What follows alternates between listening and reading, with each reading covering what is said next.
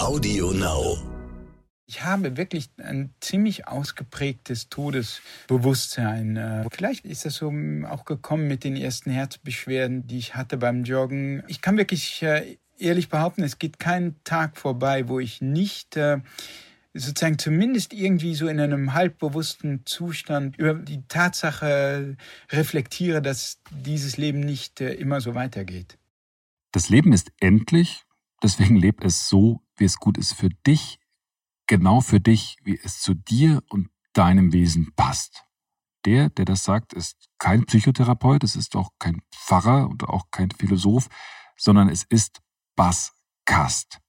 Ja, genau der Bas Kast. Also jener Bestseller-Autor, der in den vergangenen Jahren so wahnsinnig erfolgreich war mit seinem Buch Ernährungskompass, in dem er uns alles, wirklich alles über das Essen und Trinken und den vernünftigen Umgang mit Lebensmitteln erklärt hat. Kast ist ja mittlerweile sowas wie der Ernährungsguru der Nation. Nur, jetzt hat dieser Guru plötzlich keine Lust mehr, Guru zu sein. In der Titelgeschichte des aktuellen Stern schreibt Kast, dass er mehr ist, dass er nicht den ganzen Tag nur Blaubeeren und Brokkoli und Ernährungstipps im Kopf hat. Weit, weit weg von Leinsamen und Olivenöl hat er sich auf eine völlig neue Suche begeben, auf die vielleicht fundamentalste Suche, auf die wir Menschen uns überhaupt so begeben können, nämlich auf die Suche nach dem Ich, nach dem, was jeden Menschen im Kern ausmacht. Wer bin ich wirklich, steht auf dem Sterntitel und ich kann Ihnen die Lektüre nur empfehlen, denn Kast steigt hier tief, tief ein in die Macht der Gene und die Frage, wo genau in unserem Gehirn das Ich verankert ist. Über die Suche nach dem Ich schreibt Kast aber jetzt neuerdings nicht nur nüchtern wissenschaftlich, sondern auch mit viel Gefühl fiktiv. In diesen Tagen erscheint sein erster Roman, Das Buch eines Sommers heißt der, Unterzeile Werde, der du bist. Auch der Sachbuchautor Kast erfindet sich also neu, nämlich als Romancier. Ich finde das alles ziemlich interessant, das alles wirft ziemlich viele Fragen auf. Steckt der Mann, immerhin schon 47, in sowas wie einer Midlife-Crisis? Und warum hat er so viel Angst, das falsche Leben zu leben? Und warum hat er plötzlich keine Lust mehr, Ernährungspapst zu sein, obwohl das doch eigentlich ein recht lukratives Geschäft sein dürfte? Ich freue mich deshalb sehr, mit Kast gleich direkt und ausführlich sprechen zu dürfen. Stern nachgefragt. Und damit nach langer Vorrede herzlich willkommen zurück zu Nachgefragt, dem Stern Podcast – mein Name ist Florian Güsken und für mich ist es wie immer eine besondere Ehre, Sie hier und heute begleiten zu dürfen. Und damit gleich zu Bas Kast und der für uns alle ja durchaus interessanten Frage, hey, wer bin ich eigentlich? Also, wirklich. Hallo, Herr Kast. Hallo, Herr Güsken. Schön, dass Sie sich Zeit genommen haben. Der Ernährungskompass hat Sie bekannt, vielleicht sogar berühmt, vielleicht sogar reich gemacht. Sie sind für viele, das sagen Sie selbst, sowas wie der Ernährungspapst. Aber jetzt in diesen Tagen erfinden Sie sich ganz neu, denn Sie veröffentlichen einen Roman, in dem es im Kern um die Frage geht, wer bin ich? In einer Stern-Titelgeschichte, die jetzt erschienen ist, auch in diesen Tagen, schreiben Sie sehr selbstkritisch über Ihre Rolle als sehr erfolgreicher Ernährungspapst. Das bin ich nicht, schreiben Sie. Ich bin einfach nicht jemand, der den ganzen Tag nur Blaubeeren und Brokkoli im Kopf hat. Aber wer, wer oder was bin ich dann, fragen Sie. Sie sind jetzt 47, ziemlich erfolgreich, haben Frau und drei Kinder.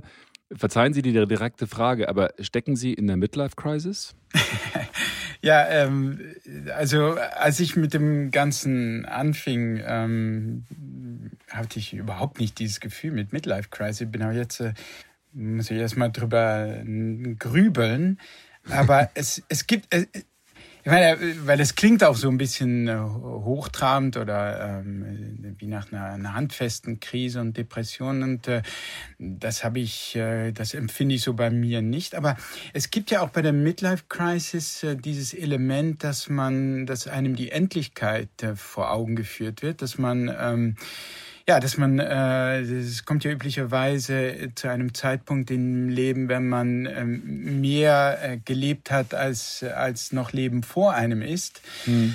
Und, und das, dieses, ähm, dieses Gefühl habe ich schon, äh, so seit ich, ich bin ja 47, wie Sie gesagt haben, seit ich so 40 bin, ähm, habe ich das Gefühl schon, also dass, dass äh, dieses äh, das, das Gefühl, dass ich nicht ewig lebe, vielleicht auch verstärkt durch die die Herzbeschwerden, die ich bekam und die ja auch zum Ernährungskompass geführt haben. Weiß ich, vielleicht auch äh, ein bisschen verstärkt noch durch die äh, durch die Kinder. Ich habe ja drei Kinder und dass man dann so ein bisschen das Gefühl eines äh, ja einer neuen Rolle und auch eines Generationenwechsels hast. Also hat also dieses Gefühl ähm, äh, und dass man dann angesichts der eigenen Endlichkeit ähm, auch mal hinterfragt, mal, hast du eigentlich das Leben so gelebt, wie du es gerne leben wolltest? Äh, das kenne ich schon, ja. Aber nicht so eine, nicht so eine handfeste Krise sozusagen, wie man das üblicherweise als Klischee dann vorstellt. Naja, also ich, hab, ich, bin, ich, bin, ich bin immer noch bei meiner Ehefrau und sehr glücklich damit, zum Beispiel. Ich hab, ich ja, aber hab, Krise heißt ja, heißt ja auch immer, dass man sich überlegt, äh, in welche Richtung gehe ich? Gehe ich ja. jetzt dahin oder gehe ich dahin? Das kann ja durchaus auch was äh, bedeuten, dass man sagt, man bewertet nochmal, ist der Weg, den ich so gehe, richtig? Ja, ja, aber es ist sozusagen, die Krise ist, denke ich, handfest und so beschreibe ich das auch mit Wer bin ich und, und so wird das auch gemeint. Ähm, handfest äh, bezüglich und sehr spezifisch bezogen auf dieses Image vom Ernährungspapst und vom Ernährungscoach, das sich äh, ja einfach in den letzten zweieinhalb Jahren äh, so etabliert hat, vor, vor, allem in der Öffentlichkeit ne, natürlich oder eigentlich nur in der Öffentlichkeit, nicht in der Familie. Und wo ich zunehmend das Gefühl bekam, das, das bin ich, ich. Dieser Aspekt, ähm, das bin, das trifft nicht ähm, den Kern meines Wesens. Warum befriedigt sie das nicht? Denn es ist ja im Prinzip, muss man sagen, also der Bas Kass, der hat es doch jetzt eigentlich geschafft. Also der ist jetzt, hat eine Nische gefunden, hat ein super erfolgreiches Buch geschrieben mit Ernährungskompass.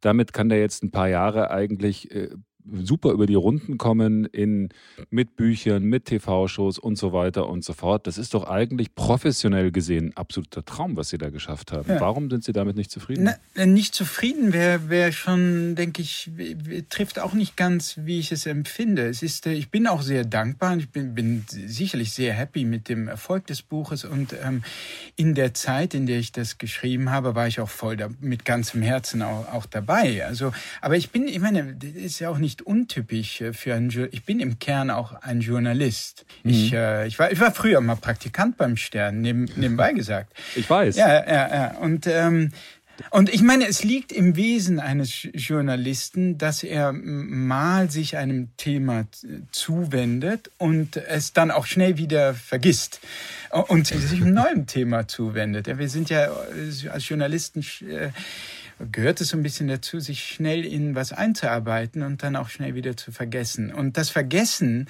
wurde mir im Grunde unmöglich gemacht, äh, letztlich durch den Erfolg des Ernährungskompasses. Und das war dann so, dass also alle Interviews, alle Leute, die was von mir wollten, es ging immer nur noch darum. Es ging immer nur noch um, um Blaubeeren, Brokkoli und was ist mit den Omega-3-Fettsäuren. Und der Kast, muss ich jetzt mein, mein Brokkoli dampfen oder braten? Und äh, sind Chiasamen wirklich genauso gesund wie Leinsamen? Und dieses Thema, das mich äh, eine Zeit lang sehr fasziniert hat, äh, das ist einfach nicht das einzige Thema, ist auch nicht das mein, ist auch nicht mein Kernthema, äh, wenn man so so will. Mhm. Und nebenbei darüber hinaus würde ich sogar sagen, dass für mich Ernährung, so spannend das ist, und gute Ernährung für mich immer auch ein Mittel zum Zweck war. Ich meine, ich möchte, ich wollte mich selbst von den, ich wollte mich selbst irgendwann auch heilen. Ich war nicht besonders fit irgendwann mehr. Das habe ich, das habe ich getan. Ich bin dafür sehr dankbar. Ähm, aber ähm, Ernährung, gute Ernährung ist ein Mittel zum Zweck, um etwas, um andere, um sich, um gut leben zu können und sich ähm, interessanten Projekten zuwenden zu können, nicht abhängig zu sein von fünf Medikamenten. Aber für mich, ich sage nur, ich spreche nur über mich. Für mich ist Ernährung kein Selbstzweck. Äh, ich möchte mich nicht mein Leben lang damit auseinandersetzen. Hm. Aber Sie haben sich ja schon früher, also auch vor dem Ernährungskompass, also bevor Sie die ganzen Ernährungsgeschichten gemacht haben, äh, mit verschiedenen Aspekten der Hirnforschung beschäftigt. Sie haben da über mhm. die Liebe geschrieben oder über die Kreativität oder über die Kraft der Intuition. Äh, das waren ja alles äh, Bücher, die sich mit Wissenschaft beschäftigt haben und der Frage, wie können wir bestimmte Phänomene erklären. Jetzt ist ja so, dass Sie mit dem Roman auch das Genre komplett wechseln. Also Sie schreiben jetzt nicht wieder über äh, die Persönlichkeitsstruktur aus äh, Hirnforschersicht, also nicht nur, Sie tun es im Stern, aber nicht nur, sondern Sie schreiben einen Roman. Äh, mhm. Warum haben Sie denn jetzt auch das Genre gewechselt? Also sind ins Genre der Fiktion übergegangen? Ja, aber das Erste ist schon mal, ähm, also insofern würde ich auch das mit der Neuerfindung ist so ein bisschen hochgegriffen, auch weil, wie Sie, wie Sie sehen, ist sozusagen die Themen, die ich früher, über die ich früher geschrieben habe, waren eben Liebe, äh, Kreativität, Glück in der modernen Gesellschaft, ähm, Bauchgefühle und Intuition, alles psychologische Themen. Also es ist eine, eine gewisse Ironie, wenn man, ähm, wenn man mich, wenn man sozusagen, also durch meine körperlichen Beschwerung, Beschwerden habe ich dann irgendwann mal dieses zu diesem Ernährungsthema gefunden, das aber eigentlich eine thematische Verirrung war. Und wenn man so mhm. will, kehre ich jetzt wieder zu diesen psychologischen Themen, auch der Hintergrund meines Studiums zurück mit einem Thema der Selbstfindung, der Persönlichkeitsentwicklung, also wirklich ein psychologisches Thema. Und ja, also ähm, in der Tat äh, in einem anderen Genre. Das kam aber eher so ein bisschen daher, dass also ich anfing zu recherchieren zu dieser ganzen Thematik, also vor, allem, auch angesichts meiner Kinder mich interessiert hat, wie geht gute Erziehung. Und ich dann anfing ähm, zu recherchieren, Studien gelesen habe und äh, daraus hätte dann mal so etwas werden können, wenn man so will, wie ein Erziehungskompass. Aber ich dann einfach äh, im, im Laufe dieser Recherche die ähm, Faktenlage zu dünn fand. Äh, ich habe einfach nicht äh, genügend handfeste Studien dazu gefunden, ähm, wie jetzt gute Erziehung geht. Und äh, das Thema hat mich aber trotzdem nicht nicht locker gelassen und so kam ich mehr in so eine lebensphilosophische Richtung. Und da habe ich dann angefangen, was aufzuschreiben. Und als ich das dann dem Verlag vorgelegt habe, fanden die dann die rudimentären, ähm, die rudimentäre Familiengeschichte, die ich drumherum gebaut äh, habe, äh, so interessant, dass sie sagten, können Sie das nicht noch ein bisschen äh, entwickeln? Und ich bin da also mhm. auch ein bisschen hineingeschlittert dann. In die große Literatur. Ja, hineingeschlittert, das ist ja auch ja, nicht schlecht. Gut, große Literatur, das, äh, das, da, da, danke, dass die, Sie das jetzt sagen. Also, äh, so will ich, ich das auch. Wenn man einen Roman schreibt, das ist ja schon große Literatur und äh, das ist ja schon, äh, also ein Stück, Stück, Stück weit ist das ja schon ein, ein anderer Schritt und ein anderes Genre, wenn man, ja, wenn man ja. da reingeht. Es ist ja schon. Ich hab, nein, ich nein, nein, ein bisschen ist das natürlich auch eine sportliche Herausforderung, ähm, klar. Ich habe jetzt natürlich sowohl die Stern-Titelgeschichte als auch den Roman gelesen und im, im, Stern beschreiben Sie das ja eher wissenschaftlich, also welche Faktoren für die Entwicklung von Persönlichkeit wichtig sind. Was mich ja. total interessiert und anfixt, also Sie haben, Sie skizzieren die Macht der Gene und sprechen da auch mit dem US-Verhaltensgenetiker Robert Plomin, wenn ich den richtig ausspreche. Ja, äh, bin selber nicht sicher, aber ich glaube, er sagt Plomin. Plomin.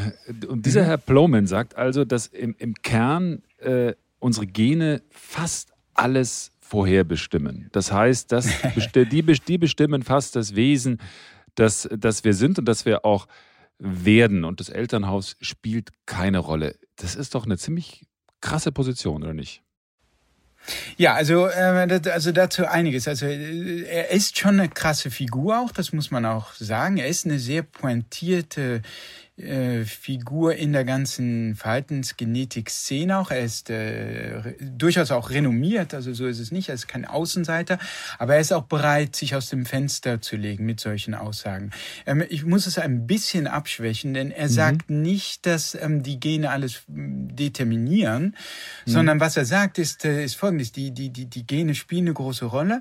Das Elternhaus, also grob gesagt so zu 50 Prozent, wie sie werden, das Elternhaus Elternhaus spielt keinen systematischen Effekt, aber es ist durchaus so, dass die Umwelt eine, eine große Rolle spielt auch, aber nicht etwas Systematisches, sondern es können Zufallssachen sein. Also die zufällige Begegnung mit einer charismatischen Persönlichkeit, ein zufälliges Ereignis, äh, ein Krieg, der anbricht, eine, ein Umzug oder so, der einen plötzlich prägt. Das sind aber nicht unbedingt so systematische Einflüsse des Elternhauses. Die, sagt er zumindest, die kommen tatsächlich ausschließlich von der Genetik.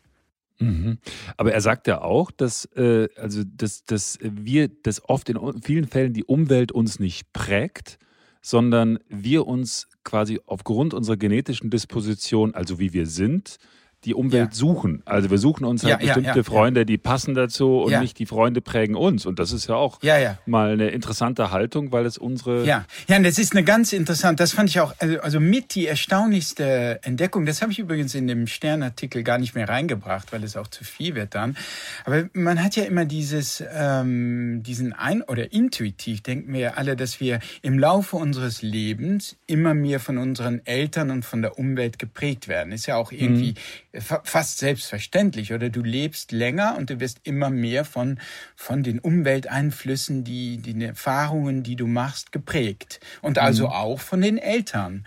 Ähm, und das Interessante ist, dass die Forschung zeigt, dass es genau umgekehrt ist und dieses am besten nachgewiesen beim Thema Intelligenz. Also ähm, da zeigt sich, dass der Einfluss, der, die, die Macht der Gene ähm, im Laufe des Lebens äh, nicht schwächer wird, sondern sogar zunimmt und der Umwelteinfluss zurückgeht. Und das kann man sich so vorstellen, wenn Sie, stellen Sie sich zwei eineige Zwillinge vor, ja, die also mhm. von der Genetik vollkommen identisch sind, die wachsen in zwei unterschiedlichen Adoptivfamilien auf. Dann sagen wir mal, die haben von der genetischen Veranlagung äh, eine literarische Begabung, ein literarisches Interesse. So, und das eine Kind ähm, wächst jetzt in einem Elternhaus aus mit vielen Büchern und wo die, wo die Leute, wo die Eltern sehr gebildet sind und so weiter. Und es wird viel vorgelesen und so weiter. Und das andere Kind in einem eher einfachen Haushalt, da gibt's keine Bücher, die Eltern haben kein Interesse an Literatur etc. So. Ähm, in den ersten Jahren wird der Unterschied sehr groß sein zwischen diesen eineigen Zwillingen, weil, das, weil die eine sehr unterschiedliche Erfahrung machen trotz der gleichen Veranlagung. Aber was jetzt passiert ist, dass im Laufe des Lebens äh, das Kind, das in dem Elternhaus aufwächst, ähm, das, das keine Bücher hat, anfängt äh, zum Beispiel, äh, bekommt Freunde. Freunde in der, in der Schule leihen dem Kind vielleicht ein Buch. Oder es gibt in, in der Schule einen Literaturclub. Oder es lernt jemanden, einen Schriftsteller kennen oder einen Nachbar kennen oder, oder irgendjemand, der sich dafür interessiert. Und diese, die Veranlagung, die in dem Kind steckt, ähm, sorgt dafür, dass das Kind, dass es sozusagen diesem Interesse nachgeht. So, und jetzt kann, wenn man das, wenn man das weiterdenkt, später wird es dann vielleicht mal in der, einen Leistungskurs in Germanistik machen oder, oder, oder sogar noch später Literatur studieren. Und was jetzt passiert ist, dass die, ähm, dass die beiden eineigen Zwillinge sich immer mehr annähern und dass also die Macht der Gene immer mehr zunimmt und der Einfluss der Umwelt, der systematische Einfluss abnimmt, weil ähm, die Kinder ähm, ihren, ihren eigenen Neigungen nachgehen können. Das geht natürlich nur in freien Gesellschaften, wo so etwas möglich ist. Aber das ist ja total interessant und für mich auch ein Stück weit äh, überraschend. Äh, in, sowohl in dem Sterntext als auch in, in Ihrem Buch sprechen Sie immer wieder von einem Kern des Wesens, also einem Kern des menschlichen Wesens. Also Ihr Roman heißt das Buch eines Sommers, Unterzeile Werde, der du bist. Also das bedeutet, was Sie auch gerade erläutert haben, dass es sowas gibt wie einen Kern, der vorherbestimmt ist, auf den sich ein Mensch reduzieren lässt in seinem Charakter, in seinen Fähigkeiten, in seinen Wünschen, in seinem ganzen Sein. Es geht vor allem darum, diesen Kern zu finden und wiederzufinden. Sehen Sie das so? Also, ähm, also der, der, erkenne, wer du im Kern deines Wesens bist und dann werde. Es ist ein wörtliches Zitat von diesem griechischen äh, antiken Dichter Pindar. Also daher kommt dieses Wort Kern. Ja, also wenn man wenn man jetzt, ich meine, ich, an, an meinen drei Söhnen kann ich das ja sehen. Die ein Kind durchläuft ja eine Entwicklung und es interessiert sich mal für das, mal interessiert es sich für Donald Duck und dann hat es wieder eine Phase, wo es bauen will und so weiter. Das sind das, man durchläuft ja auch Phasen. Mhm. Und in Wahrheit ist es also sowohl in der Entwicklung eines Kindes, eines Menschen sehr viel komplexer, als man natürlich durchaus wechselnde Interessen in unterschiedlichen Phasen des Lebens haben kann. Äh, und es also nicht einen Kern gibt, äh, sondern irgendwann wird man Vater und entdeckt, dass einem das vielleicht auch liegt oder nicht so gut liegt oder man entdeckt da wieder neue Facetten von sich. Also es gibt durchaus mehrere Kerne. Äh, zweitens, ich, ich, hab, äh, ich bin auch ein bisschen irritiert bei dem Wort vorbestimmt, denn was, äh, was diese Genetik, äh, diese Forschung zeigt, ist, dass wir Neigungen haben, die dann aber konkrete Gestalt in einer jeweiligen Umwelt annehmen müssen. Also nehmen wir, nehmen wir so einen Fall, das ist jetzt einfach, was mir spontan einfällt, ein Fall wie Mark Zuckerberg. Ja? Stellen Sie sich Mark Zuckerberg, dem, dem Gründer von Facebook, in der Renaissance vor oder im Mittelalter. Konnte der da Programmierer werden und, und Facebook gründen? Nein, natürlich nicht. Äh, und das ist ja auch nicht so, dass Programmieren Aber er wäre er, er, er wäre vielleicht äh, Mark da Vinci ja. geworden, ja. weil er, weil er äh, wahnsinnig gut programmieren konnte und wie Da Vinci äh, entsprechende wissenschaftliche Interessen äh, durchaus eben, hatte. Eben. Und, auch das, und das ist was gemeint. Also Da Vinci haben Sie jetzt gesagt, ja, ist vielleicht etwas hochgegriffen auch, aber, aber schmeichelt natürlich dem, dem Zuckerberg. Aber er hätte etwas getan, was er irgendwas Intellektuelles hätte der bestimmt getan. Vielleicht auch etwas, wo er isoliert arbeiten kann, weil das auch in seinen Neigungen steckt. Und, und auf diese Weise muss man sich die, den Einfluss der Gene vorstellen? Als, als Neigungen, zum Beispiel arbeitest du gerne allein, bist du gerne, bist du eher sozial, ähm, arbeitest du gerne ähm, ab, auf abstrakte Weise und welche konkrete Gestalt das dann annimmt, da haben wir durchaus Freiheit und da spielt natürlich die jeweilige Umwelt, die Zeit, das Elternhaus und so weiter, das spielt natürlich dann schon eine Rolle. Aber Sie schreiben ja auch, Sie, Sie sprachen vorher über Erziehung und das finde ich einen total interessanten Aspekt. Sie haben drei Söhne, ich interessiere mich jetzt auch dafür, weil ich habe drei Töchter und Sie schreiben in, in, in Sie, Sie, Sie, Sie schreiben in Ihrem Buch, das Buch eines Sommers, ähm, da darf ich Sie zitieren über die Rolle eines Vaters. Äh, also ein Protagonist sagte, nein, seine Aufgabe lag darin, seinen Sohn mit jenem Rüstzeug auszustatten, das dieser brauchte, um eines Tages seinen eigenen Traum zu realisieren und zu jenem Menschen zu werden, der er vom Kern seines Wesens her war, mit oder ohne den Vater als stolzen Zeugen.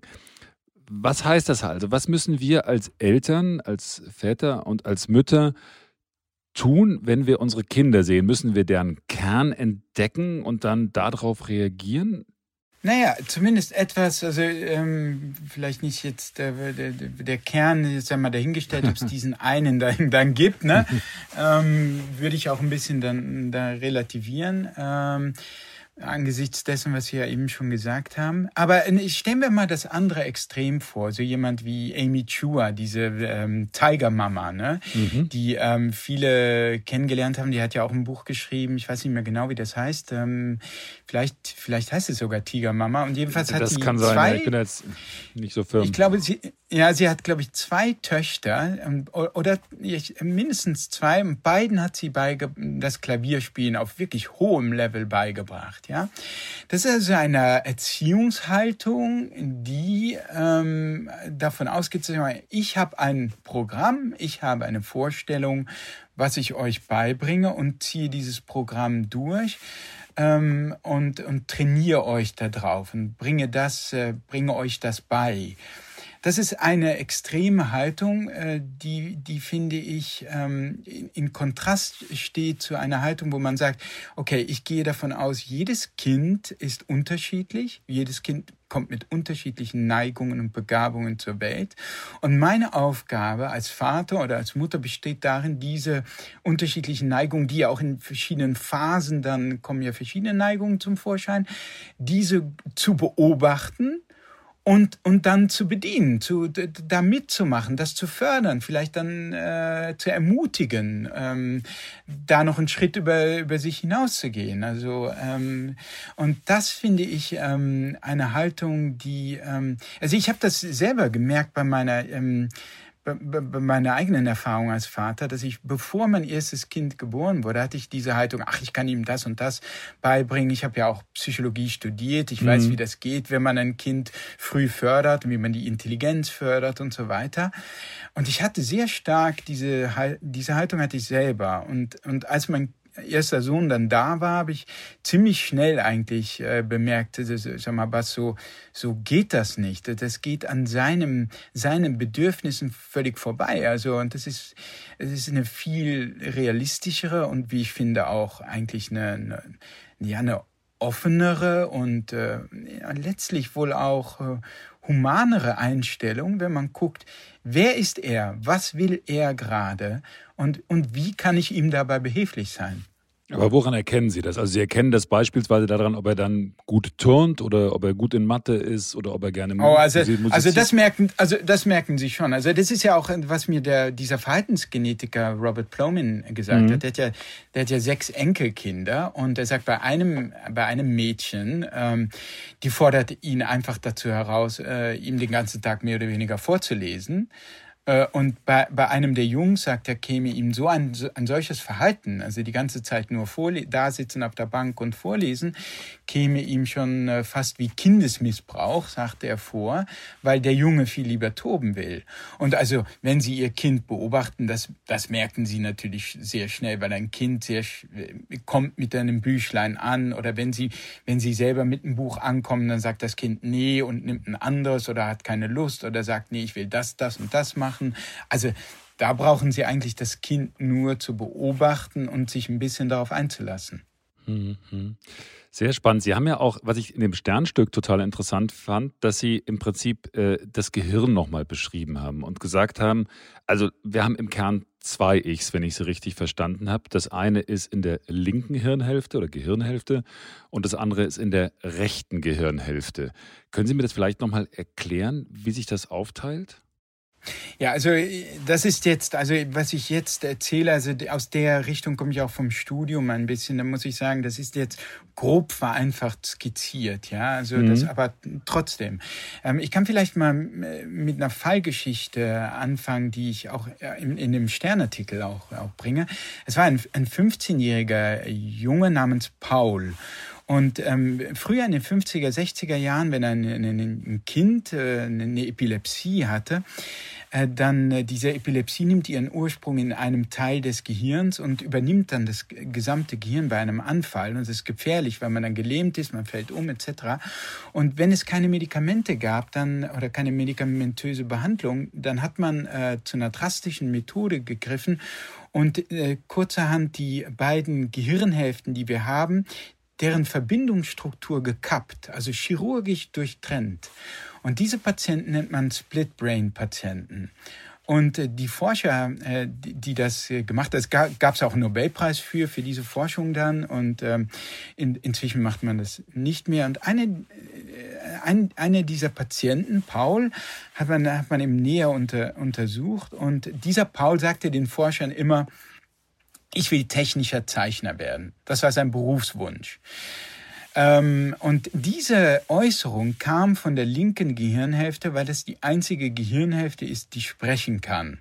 Also wir, wir sprechen, wenn wir jetzt miteinander reden, tun wir das ähm, mit unserer linken Gehirnhälfte. Das, die, die, das Sprechen, als auch die, also die, die, die Motorik, als auch das Verstehen von Sprache kommt, ist weitgehend eine, eine Domäne der linken Gehirnhälfte. So. Und jetzt gelang es aber den Forschern ausnahmsweise auch durch ein paar komplizierte Tricks, die rechte Gehirnhälfte nach ihrem Jobwunsch zu befragen. Und das, da die, die rechte Gehirnhälfte ja nicht sprechen kann, mussten die über einen Umweg gehen. Und ähm, wie sich erwies, konnte die mit Scrabble-Buchstaben, konnte die durchaus Wörter legen. Äh, und äh, die, die, die linke Hand wird von der rechten Gehirnhälfte bei uns allen kontrolliert. Und sie fragten also Paul eines Tages nach, also der, die, die rechte Gehirnhälfte nach seinem Jobwunsch. Und tatsächlich legte die linke Hand, also die rechte Gehirnhälfte, das Wort äh, mit den Scrabble-Buchstaben äh, Race Car Driver, also Rennfahrer und, und erstmals äh, hatte man also ein, einen Beleg dafür, dass es ähm, in unserem Gehirn zwei Seelen wirklich geben kann, die man chirurgisch im Grunde durchtrennen kann ähm, und, und, die unterschiedliche Berufsvorstellungen, äh, Wünsche für das Leben haben können. Und, ähm, und ja, wenn man das also näher untersucht, und das tun ja Forscher, dann, äh, dann kann man sagen, dass es diese rationalen äh, Ich-Teile in uns gibt, die sprechen können, die vorwiegend in der linken Gehirnhälfte angelagert sind. Und dann gibt es äh, unbewusste Teile, die können nicht rational sprechen, die können nicht so, die können kein Deutsch, äh, der, also nicht so reden, wie ich jetzt rede, sondern die reden in Bildern, wenn man so will, in Träumen, in, in Fantasievorstellungen, in Tagträumen. Ja, und offenbar kann man auch mit, mit Scrabble-Buchstaben wohl an sie rankommen. Und, ähm, und völlig in Einklang, da gibt es eben neue Befunde. Da habe ich ja auch einen Forscher auch für die Sterngeschichte besucht, äh, Oliver Schultheis an der Universität Erlangen.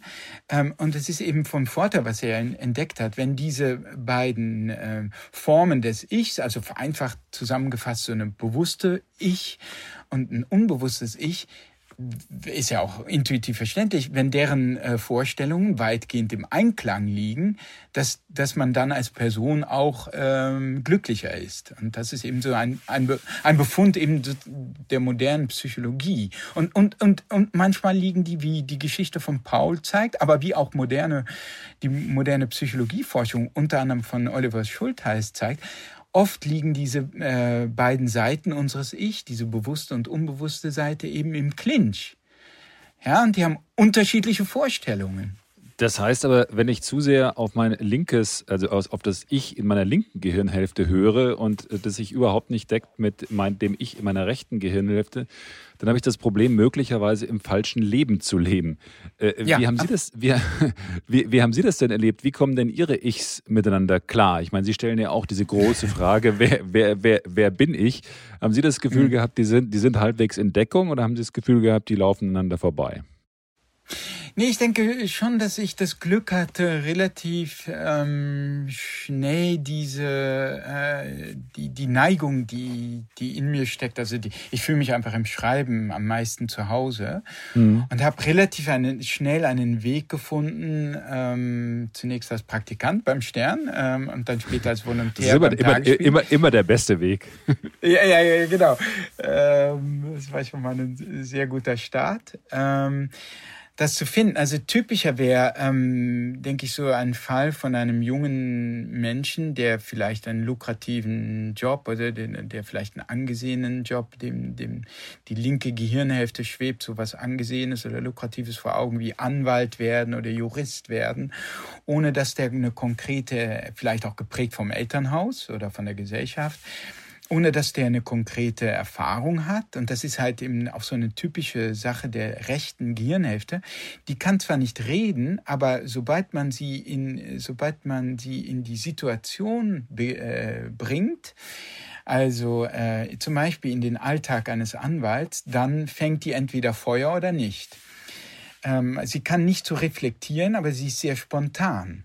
Ähm, und es kann natürlich sein, dass, äh, so hat mir das äh, Oliver Schulteis auch geschildert, dass die linke Gehirnhälfte so ein angesehenes Berufsziel ins Auge fasst, wie im Jurist oder Anwalt, ohne dass wirklich diese konkrete Erfahrung vorliegt. Ähm, ja, und dann fasst du mit deinem rationalen Ich ein Lebensziel ins Auge oder zumindest ein Studium ins Auge, das unter Umständen ähm, nicht zu deinem unbewussten Ich passt. Ja, und dann ist dann natürlich das Unglück äh, vorprogrammiert. Das ist jetzt die fast schon perfekte Überleitung zu Ihrem Roman und zu der, zu der fiktiven Gestalt, äh, und, die Sie erfunden haben. Und zwar geht es da um einen Helden, der heißt Nikolas. Also der ist Unternehmer, hat seine Firma von seinem Vater geerbt und arbeitet jetzt mit dieser Firma an einem ganz heißen Mittel, das den Alterungsprozess aufhalten soll. Der ist also im Prinzip in dieser Wirtschaftswelt als Unternehmer komplett gesettelt er hat eine Frau, die ist Wissenschaftsjournalistin und einen Sohn. Und dann verfällt Nikolas in eine ganz große Krise. Ich möchte hier nicht spoilern, es soll auch noch Gründe geben, das, den ganzen Roman zu lesen, also nicht zu viel verraten. Aber können Sie sagen, worin besteht diese Krise von Nikolas? Ja, ich denke, dass äh, da gibt es, äh, also ich denke, er hat es also, also aus einer gewissen familiären Verpflichtung heraus, diese Firma hat er von seinem Vater geerbt.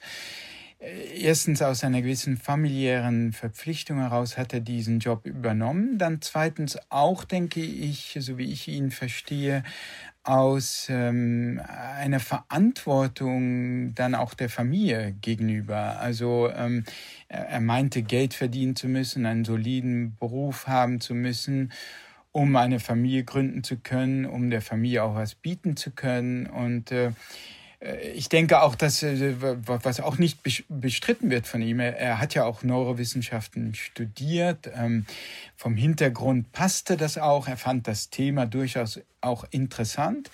Und ähm, was ihn, glaube ich, was er, was er verkannt hat, ist dann sozusagen die, die, die tatsächliche tägliche Arbeit als Firmenchef, die vor allem darin besteht, Feuerlöscher in dieser Truppe zu sein, vieles zu managen und ständiger Termindruck und sehr wenige, sehr wenig Beschäftigung mit Inhalten und, äh, und schon gar nicht die, die Beschäftigung mit dem, was ihn als Jugendlicher fasziniert hat.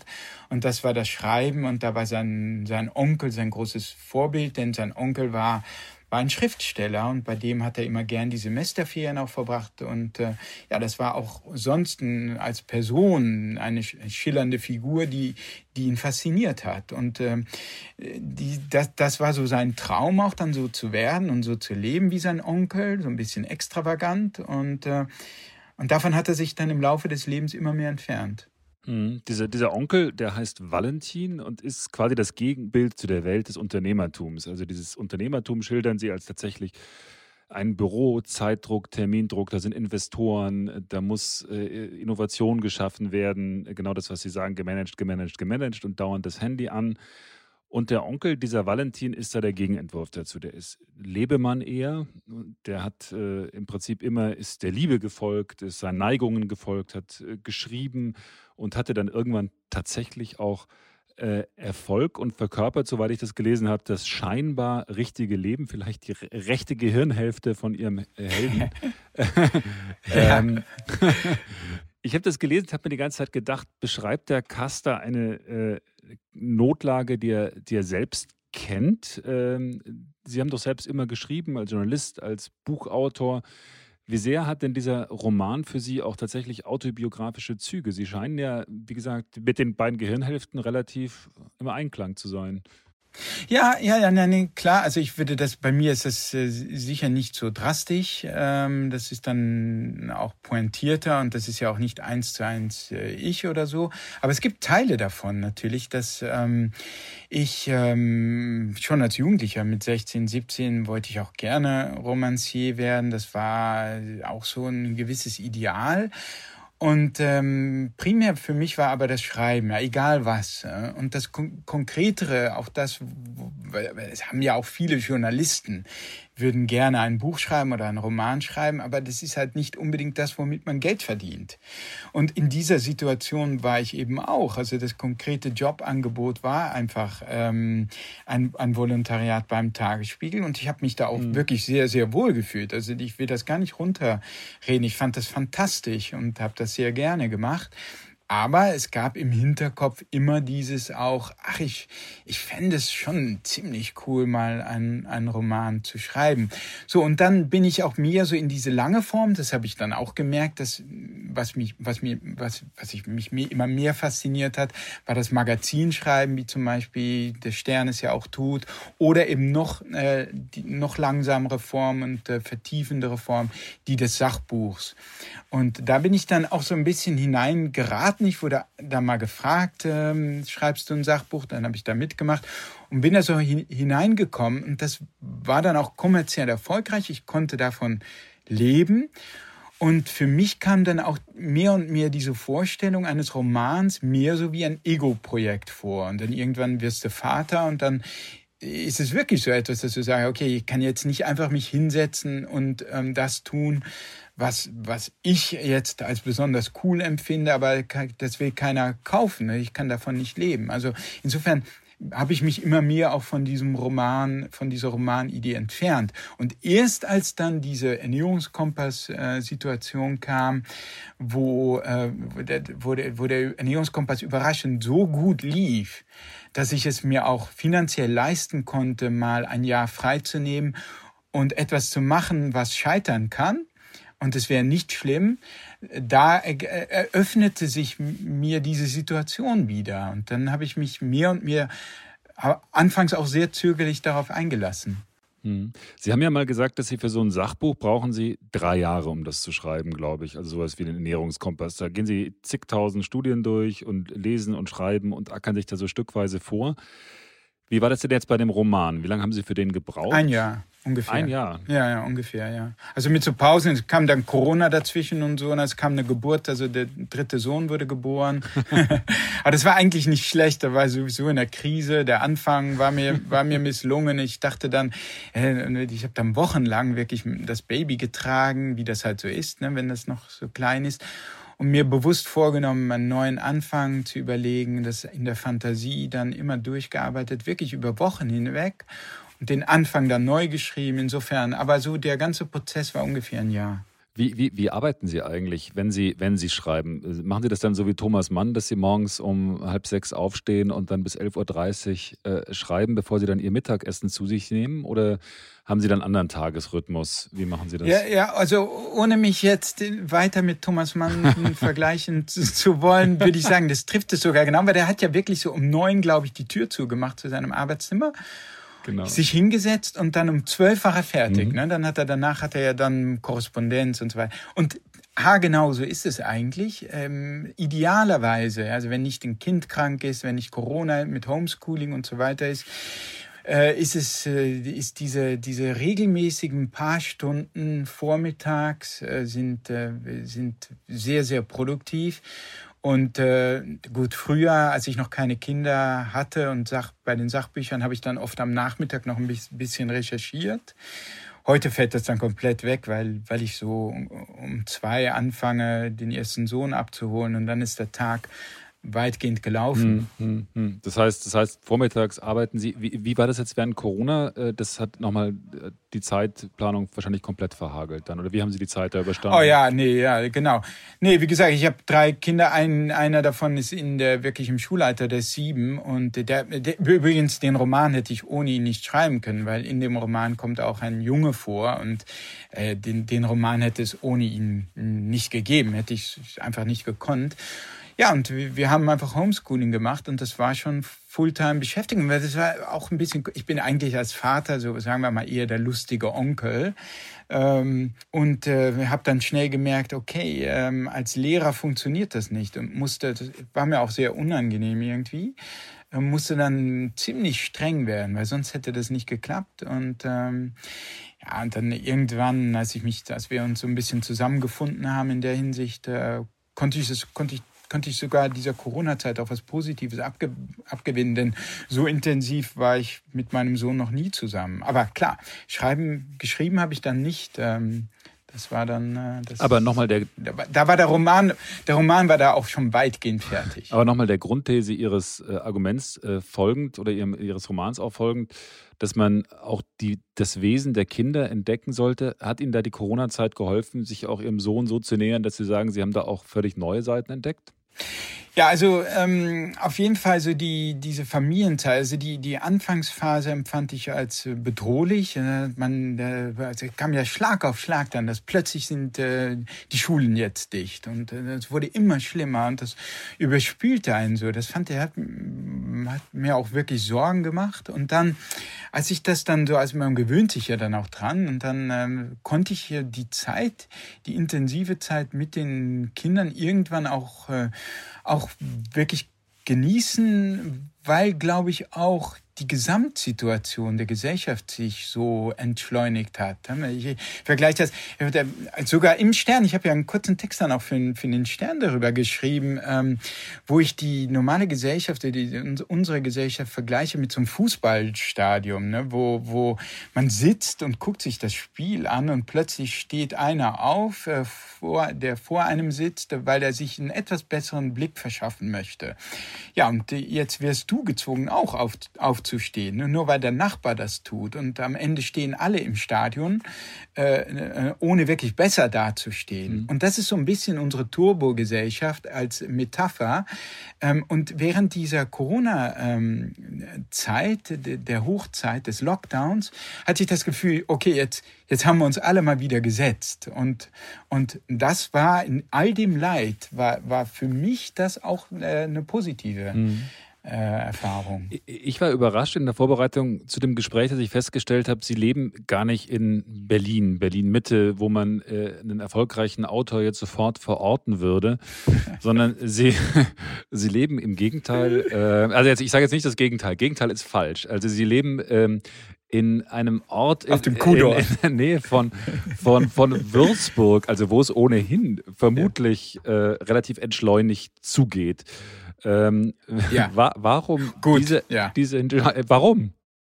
Ja gut, ich, ich lebe natürlich, ich lebe in Rottendorf, also ähm, aber ich lebe auch im, im, im Internet und in der beschleunigten Gesellschaft. Aber ähm, ne, Rottendorf äh, in der Nähe von Würzburg, da sind wir hingegangen, weil meine Frau Forscherin ist und ähm, als äh, Nachwuchsforscher musste halt äh, da das Labor und die Universität äh, oft wechseln, bis du eine feste Position hast. Und mhm. äh, sie hat dann ein äh, Angebot. Wir waren vorher in Holland. Ich hatte ja auch deswegen beim Tagesspiegel dann gekündigt. Denn wir waren ja in Berlin. Wir waren ja mhm. in, dort, wo die erfolgreichen Autoren leben.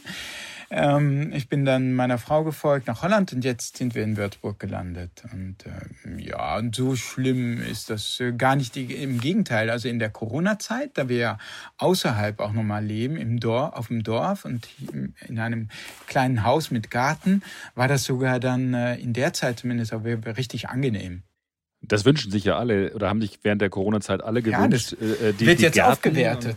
Ja, ja wird ja, absolut aufgewertet. Also wahrscheinlich vielleicht sogar ein gutes Investment, wenn sie gekauft haben. Berlin, Berlin Mitte ist bald out und äh, alle wollen nach Rottendorf. Ja, da wird es ein, eine große Wanderung hingeben. Das ist dann so ein, ein Schwarmdorf wahrscheinlich. So, man nennt das eine Schwarmstätte. Aber Sie haben, weil mich nochmal Ihre Haltung interessierte, der Onkel, der für Sie der Held ist, so eine Art Held in dem, in dem Buch. Ähm, nicht nur, weil er schreibt, sondern auch, weil er eine bestimmte Art hat zu leben, sich auch zu geben, aufzutreten. Ich habe das schon erwähnt, der, der lebt etwas ungezügelt, leidenschaftlich. Äh, ähm, wenn der, als er Geld hat, kauft er sich dann eine traumhafte Villa, umgeben von Weinbergen. Äh, wo das ist, beschreiben sie gar nicht so genau. Äh, Sie schreiben von seiner gelassenen, zuversichtlichen Art, seinem verschmitzten Lächeln. Und an anderer Stelle bezeichnen Sie diese lässige Haltung mit dem italienischen Begriff Sprezzatura oder Sprezzatura. Was ist damit gemeint und ist das das, wonach Sie streben, so eine Sprezzatura, so eine lässige Haltung? Ja, der, der Onkel Valentin ist äh, sicherlich so, wie ich gerne wäre. Ne? Also ähm, das ist äh, das ist klar. Also das ist schon so ein Lebensideal. Ähm, so jemand, der so frei ist und der das Leben genießen kann und über den Dingen steht. Ne? So wird er ja geschildert und das ist also natürlich großartig. Und Sprezzatura heißt, ähm, es ist ein ist italienischer Begriff von einem, äh, das war so von einem italienischen Höf Höfling, äh, sind ungefähr so 1500 rum. Ähm, und das heißt eigentlich, ähm, dass man selbst mühevolle Sachen äh, leicht erscheinen lässt. Ja? Also als, als würden sie einem leicht von der Hand gehen. Heutzutage übrigens in Italien vor allem leider so auf das Äußere gemünzt. Also wenn jemand ähm, sich eigentlich im stillen Kämmerchen äh, sehr schick kleidet oder sehr ausgewählt kleidet, aber sobald er das Haus verlässt, hast du das Gefühl, ach, das hat er mal eben so umgeworfen, mhm. so ange. Und so ist das. Äh, aber die, aber ich meine es natürlich mehr so, was das, äh, was das Innere betrifft, ne? was die Weisheiten betrifft, die der von sich gibt und die, die ganze Lebenshaltung. Und äh, ich habe ja das Wort, ähm, ähm, habe ich ja gelesen bei, in einem Buch von, von Hans Magnus Enzensberger, dem Literaten, den ich als äh, Jugendlicher mal getroffen habe, weil mein Vater äh, früher beim Goethe-Institut gearbeitet hat und damals mit Enzensberger ein Lehrbuch gemacht hat und ich dann Enzensberger, damals war ich schon ein Fan, so als, als ich 17 war oder so, und habe den auch, dann auch wirklich mehrmals auch getroffen. Und äh, ich fand, ich fand den faszinierend. Und der hatte so, der hatte auch so, der hat also nicht nur über Sprezzatura geschrieben, sondern er hatte auch etwas davon. Und ich fand den immer ja total nicht nur scharfsinnig und weise und viel gebildet und vielseitig, sondern irgendwie auch lässig in seiner Lebenshaltung. Hat sich denn der Hans Magnus Enzensberger nicht auch immer wieder für Wissenschaft interessiert? Ich bin ja nicht ganz firm drin, muss ich zugeben, aber soweit ich weiß, doch, doch. Da doch, doch, aber das war sozusagen, er war natürlich, kommt natürlich sehr aus der literarischen äh, Tradition, hat ja auch Germanistik studiert und über Brentano promoviert und so. Das heißt, die, aber er interessiert sich für Wissenschaft, aber war nie sozusagen ein, ein Wissenschaftsjournalist. Äh, in einem, in einem engeren Sinne, weil ich glaube, das ist auch ein bisschen so bei Enzensberger schwierig äh, sozusagen wirklich über andere zu schreiben. Ich glaube, wenn Enzensberger schreibt, dann schreibt er auch immer äh, viel über Enzensberger. Hm. Der Enzensberger hat, soweit ich das weiß, sich ja auch immer relativ stark neu erfunden. Also der war ja, wenn ich mich richtig entsinne, in der 8, zur 68er Zeit schon sowas wie eine, eine Ikone, auch eine intellektuelle Ikone der Bewegung mit dem Kursbuch und mhm. ist danach dann in den 80er, 90ern durchaus auch mit eher konservati konservativeren äh, Positionen aufgefallen, auch mit einem anderen mhm. Verständnis von Gemeinschaft, von Nation. Ist denn das, diese Art der Wandlung auch durchaus was, was Sie interessiert, was Sie gut finden? Ja, total. Also das hat mich äh, zeitlebens fasziniert, auch das Enzensberger. Ob man jetzt die der einen oder anderen Haltung zustimmt, das sei dahingestellt. Aber die die Haltung, die dahinterliegende Haltung, die er hatte, dass er sagte, ähm, ihr denkt, ich bin so und ihr meint, ihr könnt mich festnageln auf diese und jene Position, aber das, ich will das nicht. Ich will die, die, die, ich will mich davon freikämpfen und ich will, dass ich die Möglichkeit habe, meine Meinungen zu wechseln, meine Positionen zu wechseln, meine auch meine auch das, was ich schreibe, die literarischen Gattungen zu wechseln. Das war für das, ich fand, das hat mich hat mich sehr beeindruckt immer und mhm. beeindruckt mich immer noch. Ich meine, der, der ist, der, äh, der ist jetzt 90, der wird dieses Jahr wird er 91 und ist immer noch literarisch äh, aktiv und immer noch für Überraschungen gut. Also das, ich finde das schon sehr beeindruckend. Aber Enzensberger war immer auch sehr politisch. Äh, sind Sie denn auch politisch? Ich, ich sehe, also ich ich kenne sicher nicht alle Ihre Schriften, aber bisher aus der Politik haben Sie sich ja bisher weitgehend rausgehalten, ne? Oder? Nein, ja, da haben Sie recht. Ich bin äh, sehr privat, also ich bin psychologisch privat. Ich bin vom, von, meinem, von meinem Wesenskern her äh, nicht politisch, es sei denn, es geht so um grundsätzliche ethische Fragen, die mich im Innersten berühren. Also jetzt, wenn es zum mhm. Beispiel so ist, dass ich für den Ernährungskompass recherchiere und mich mit Massentierhaltung beschäftige und der Frage, äh, will ich das essen und wie, wie, wie, wie gehe ich damit um, dass ich gequältes Fleisch, äh, kann ich das genießen? so etwas, wo ich so einen unmittelbaren Bezug dann, dann spüre, da, da wird da werde ich dann sozusagen über die Hintertreppe geführt politisch. Hm.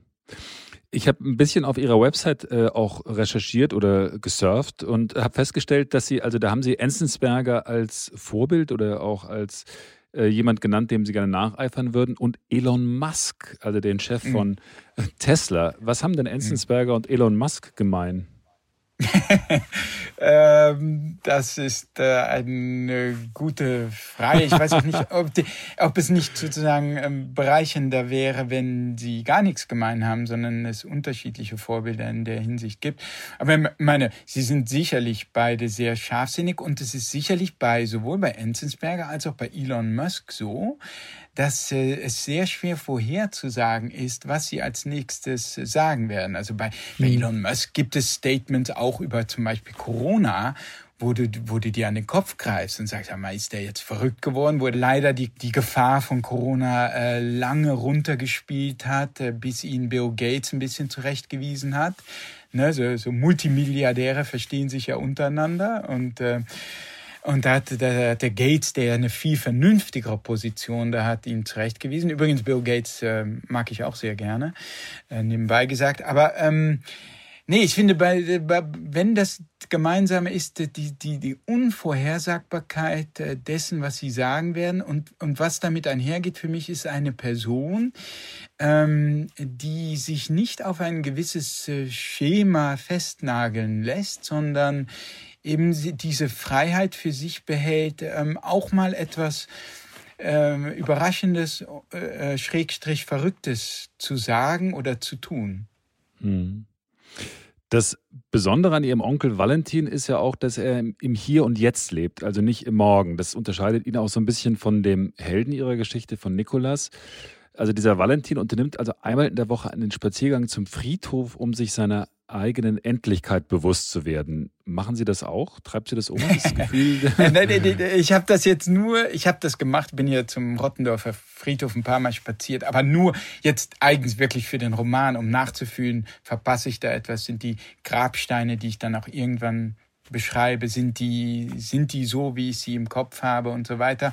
Und einfach mal, um das Gefühl nachzuspielen. Aber ich hätte das, ohne dass ich darüber schreibe, wahrscheinlich äh, so nicht getan. Aber was ich schon habe, ist so ein, äh, ich brauche es auch ehrlich gesagt nicht, weil ich habe wirklich ein ziemlich ausgeprägtes Todes Bewusstsein. Ähm, das, äh, woher das genau, vielleicht kommt das so, äh, ist das so auch gekommen mit den ersten Herzbeschwerden, die ich, die ich hatte beim Joggen. Ähm, das war eine Angina pectoris, ne? Das war. Ja, ja. Ja, und seitdem habe ich schon, also ich, ich, ich kann wirklich äh, ehrlich behaupten, es geht kein Tag vorbei, wo ich nicht sozusagen zumindest irgendwie so in einem halbbewussten Zustand über den über die Tatsache reflektiere, dass dieses Leben nicht äh, immer so weitergeht. Gibt es da Konsequenzen? Zum einen natürlich den Ernährungskompass. Sie haben Ihre Ernährung umgestellt. Das ist eine sehr spürbare, auch sehr öffentliche Konsequenz aus Ihren äh, Herzbeschwerden. Wenn Sie sagen, Sie beschäftigen sich fast täglich mit dem Tod, was bedeutet das für Ihren, für Ihren, für Ihren Alltag? Achten Sie da auf andere Sachen? Setzen Sie andere Prioritäten? Was ja, es ist schon auch so, weil ich meine, ich leide schon auch wirklich äh, unter, unter der Problematik, die ich im Roman immer wieder an verschiedenen Stellen beschreibe, ist diese Unfähigkeit, den Moment zu genießen, das Kleben am Handy, das beschäftigt sein mit, äh, mit Dingen wie Twitter, Facebook, Instagram, wo man vielleicht sagen würde, sag mal, ist das wirklich äh, so, äh, ein, so ein guter Lebensinhalt, die ganze Zeit am Handy zu kleben und zu googeln und zu Facebooken und zu Twittern und E-Mails äh, beantworten und so weiter ähm, das, äh, das, ist, das ist ein Problem, das, das steckt in mir. Das ist so eine Unfähigkeit, sozusagen den Moment zu genießen ohne irgendein Gerät. Und, ähm, und ich glaube, das ist ähm, die, das, das Bewusstsein des, des Todes ist für mich so eine Art Gegengift. Das, das mir, man muss das ja auch immer wiederholen. Ne? Man muss ja immer sozusagen, es ist ja oft so, dass äh, viele denken, dass bei der Psychologie dann denken, also wenn es eine gewisse Lebenseinsicht gibt, äh, es reicht, wenn man die Einsicht hat und dann äh, ändert sich das Leben. Aber das ist eine dieser Sachen, ich bin ja kein religiöser Mensch, aber es ist eine dieser Sachen, die die etablierte Religion verstanden hat, dass man eben jeden Sonntag zur Messe geht und immer wieder ähm, singt und, äh, und, und Botschaften verkündet, an die wir uns erinnern müssen. Aus Sicht der Kirche jetzt. Ich mhm. will das gar nicht unterschreiben, aber aus Sicht der Kirche müssen wir uns an, an, an diese und jene Sachen erinnern. Und für mich ist das diese, diese Problematik, du du bist unfähig, den Moment zu genießen. Du äh, in einem gewissen Moment nimmst du den, nimmst du einen, den zukünftigen Moment äh, ständig äh, sehnst du schon herbei. Also bei mir besonders dann äh, sehne ich im Kopf schon herbei, dass mein Buch endlich fertig ist und ich zum nächsten Buch kommen kann. Was ja eigentlich eine absurde Situation ist, weil äh, warum tue ich das? Ich meine, wenn dann das nächste Buch da ist, sehne ich mich nach dem wiederum nächsten Buch. Es ist, wenn ich, wenn ich darüber mhm. nachdenke, finde ich das selber absurd. Denn, und letztlich, es mag eine Binsenweisheit sein, aber die Zukunft gibt es nicht. Es gibt nur das Jetzt. Ähm, und, und, und, wenn man mhm. natürlich sich die ganze Zeit das Jetzt wegwünscht, dann hat man sich, und das ist eben mein wörtlicher Satz, der dann im Buch gelandet ist, dann hat man sich am Ende das ganze Leben weggewünscht. Und das ist etwas, wo ich ein, selber ein Gegengift brauche. Und eins dieser Gegengifte ist dieses Todesbewusstsein. Denn angesichts der eigenen Endlichkeit fragst du dich natürlich, ähm, also wenn, wenn du jetzt wüsstest, okay, äh, am Ende dieses Tages ist dein Leben vorbei, würde ich dann twittern heute noch? Nee, ich würde keinen einzigen, keine einzige Sekunde mehr mit Twitter ver ver verschwenden. Das ist, was ich, was ich damit meine, dass der Tod natürlich ähm, schon auf das Wesentliche fokussiert. Mhm.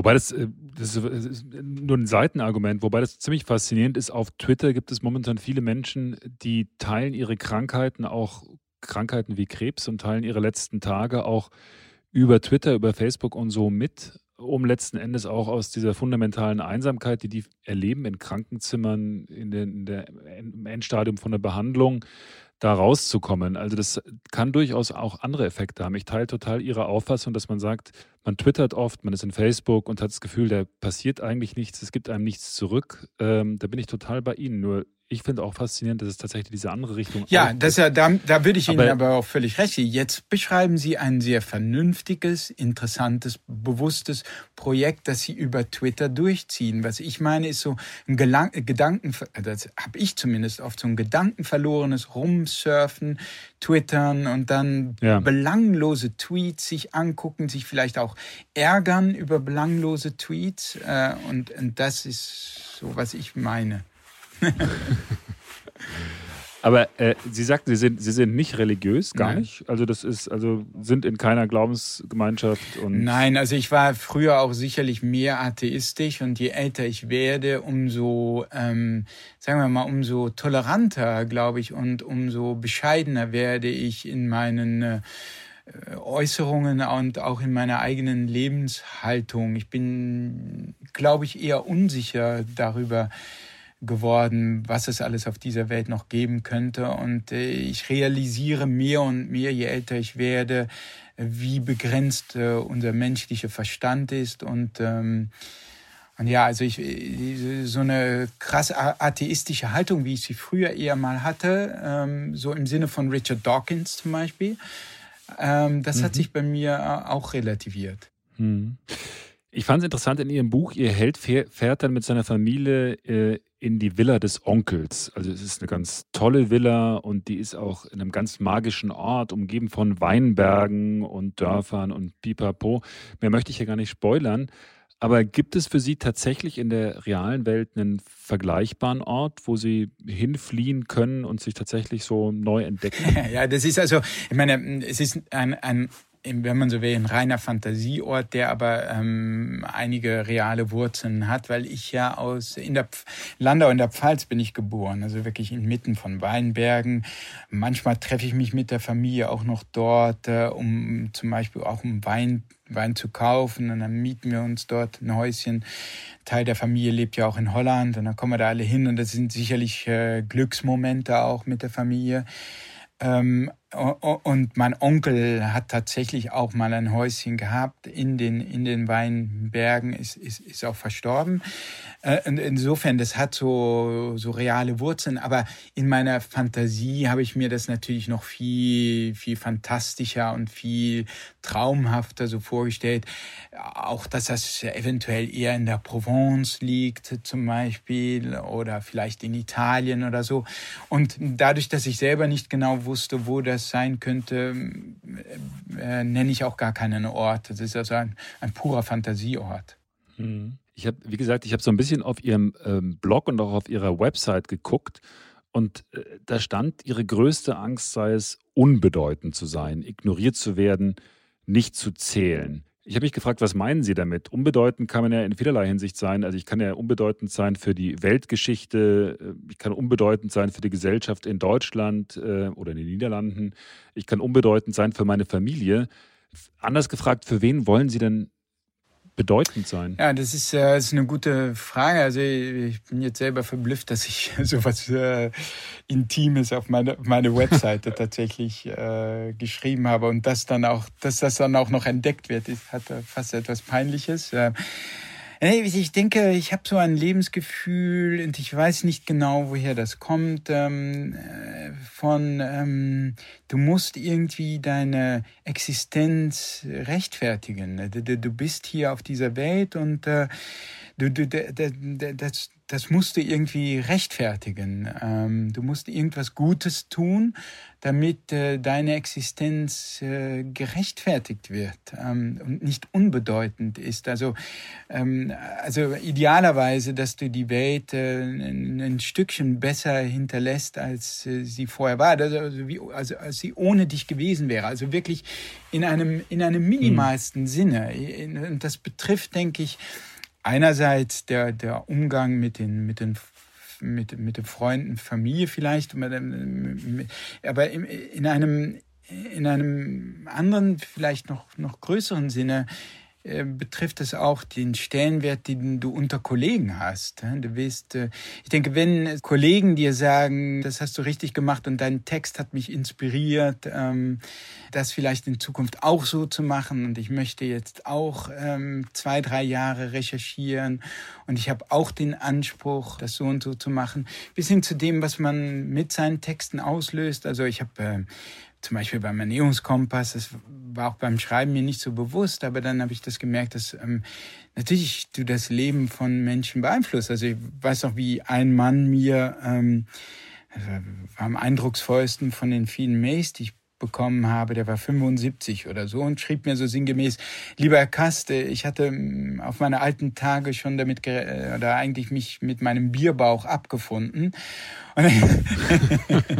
Und, und der, der hat jetzt aufgrund ihres Ernährungskompasses doch nochmal so einen Versuch einer halbwegs vernünftigen Ernährung äh, gestartet. Ja, und hat in zwei Wochen zwei oder drei Kilo verloren und fühlt sich besser. Da waren Sie sehr bedeutend. Da haben Sie dem Bierbauch den Gar ausgemacht. Also ich meine, wenn das nicht bedeutend ist, das stimmt. Aber ich, ich, kann, ich kann nur sagen, also also ich habe äh, im Vorfeld von dem Gespräch mit äh, mehreren Leuten auch gesprochen. Äh, allein in meinem Haus, in dem ich wohne, hatte jemand schon äh, ihren Ernährungskompass gelesen und dann im weiteren Bekanntenkreis hieß es auch, ja, die messen jetzt sogar ihr Essen und ihre Lebensmittel nach Bas Kast. Also zumindest äh, da ist auf jeden Fall, da sind sie sehr mega bedeutend, würde man äh, im, im Neudeutsch Also wenn sagen. ich das vielleicht äh, die Gelegenheit nutzen darf, das nochmal zu sagen. Mein Anliegen mit dem Ernährungskompass war und ist, äh, dass eben die Leute, und da schließt sich ein bisschen der Kreis mit dem Image, vom Ernährungsguru, dass die Leute nicht mich als Ernährungsguru wahrnehmen und sagen, ja, weil Bas Kast das so sagt, was man ja auch öfters liest, ähm, äh, sondern dass diese Hintergrundinformationen, die ich da gegeben habe, die, die, die, den Lesern, die, die Leute, die sich damit beschäftigen, ermächtigt, wenn man so will, selber zum Guru zu werden, sich unabhängig zu machen von irgendwelchen Gurus und zu sagen, okay, das sind die Infos, die uns vorliegen, das sind die Argumente und wenn jetzt der nächste Guru kommt und uns plötzlich eben sagt, ja, was, du isst noch du isst noch Kohlenhydrate. Weißt du nicht, dass die total, dass diese Studie gezeigt hat, dass sie das Todesrisiko um 40 Prozent äh, steigern, das Mortalitätsrisiko um 40 Prozent steigern, dass man dann eben die Ruhe bewahren kann und sagen kann, pass mal auf, ähm, dieses Thema wird immer wieder gehypt. Damit lässt sich auch äh, Aufmerksamkeit generieren, Klicks generieren, natürlich auch Geld machen.